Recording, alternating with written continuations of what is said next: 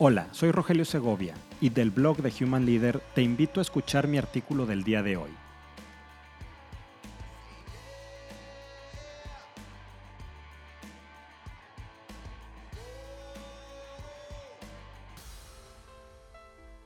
¿Han reconocido tu trabajo en las últimas dos semanas?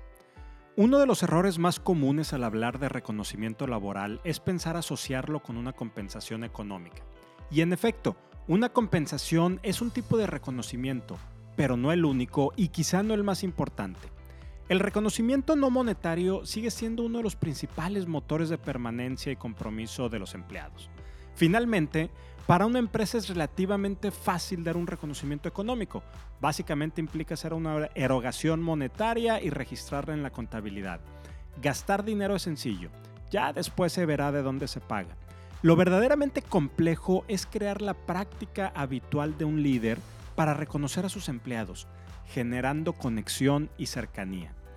El reconocimiento, de acuerdo a la teoría planteada por Axel Honneth, es la tensión moral dinamizadora de la vida social. Es decir, que una persona necesita del otro para poder constituir una identidad estable y plena, donde la autorrealización de uno implica una relación consigo mismo, consistente en la autoconfianza, el autorrespeto y la autoestima. Como podemos apreciar, uno de los elementos claves del reconocimiento es la autorrealización.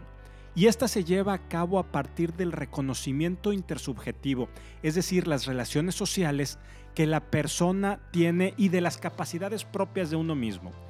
Es decir, el ser un sujeto moralmente responsable de sus propios actos, lo que es autorrespeto, y de poseer capacidades buenas o valiosas, lo que es autoestima.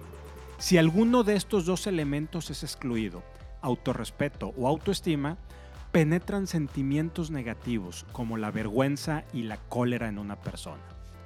En las organizaciones, en las empresas, este reconocimiento de carácter personal, pero de esencia cultural, tiene que ver con la capacidad de legitimar a los empleados como, y aquí voy a decir de dos maneras, como personas responsables de sus actos para que puedan generar su autorrespeto.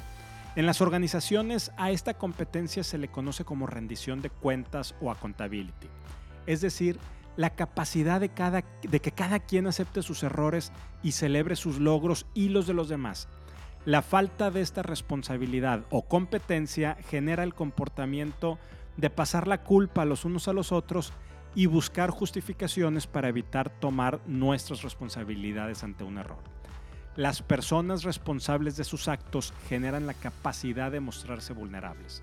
Y segundo, personas con, competencias, es decir, habilidades o comportamientos medibles que marcan una diferencia perdurable en las personas, que sean de carácter sobresaliente y que son necesarias para lograr el objetivo y resultados de la organización lo que implica la autoestima de cada uno. Por eso en las empresas se habla de salario emocional, es decir, todos aquellos elementos no económicos asociados a la retribución del empleado, cuyo fin es satisfacer las necesidades y expectativas personales, familiares y profesionales de éste. O dicho en otras palabras, son todas aquellas razones no monetarias por las que la gente trabaja contenta lo cual es un elemento clave para que las personas se sientan a gusto, comprometidas y bien alineadas en sus respectivos trabajos.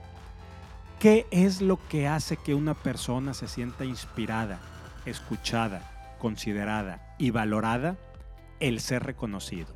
Finalmente, entonces la pregunta no debiera ser si alguien ha reconocido tu trabajo en las últimas dos semanas. Más bien es a quién has reconocido tú a quién has legitimado y por consiguiente a quién has ayudado en la construcción de su autoconfianza, autorrespeto y autoestima. Existir, no ser, no vivir, existir es netamente humano. Existimos cuando nos reconocen y cuando nosotros reconocemos al otro. Si te gustó este artículo, ayúdame a compartirlo para conectar con muchas más personas. Y si quieres contactarme, escríbeme a rogelio.humanleader.mx. Nos escuchamos la siguiente semana.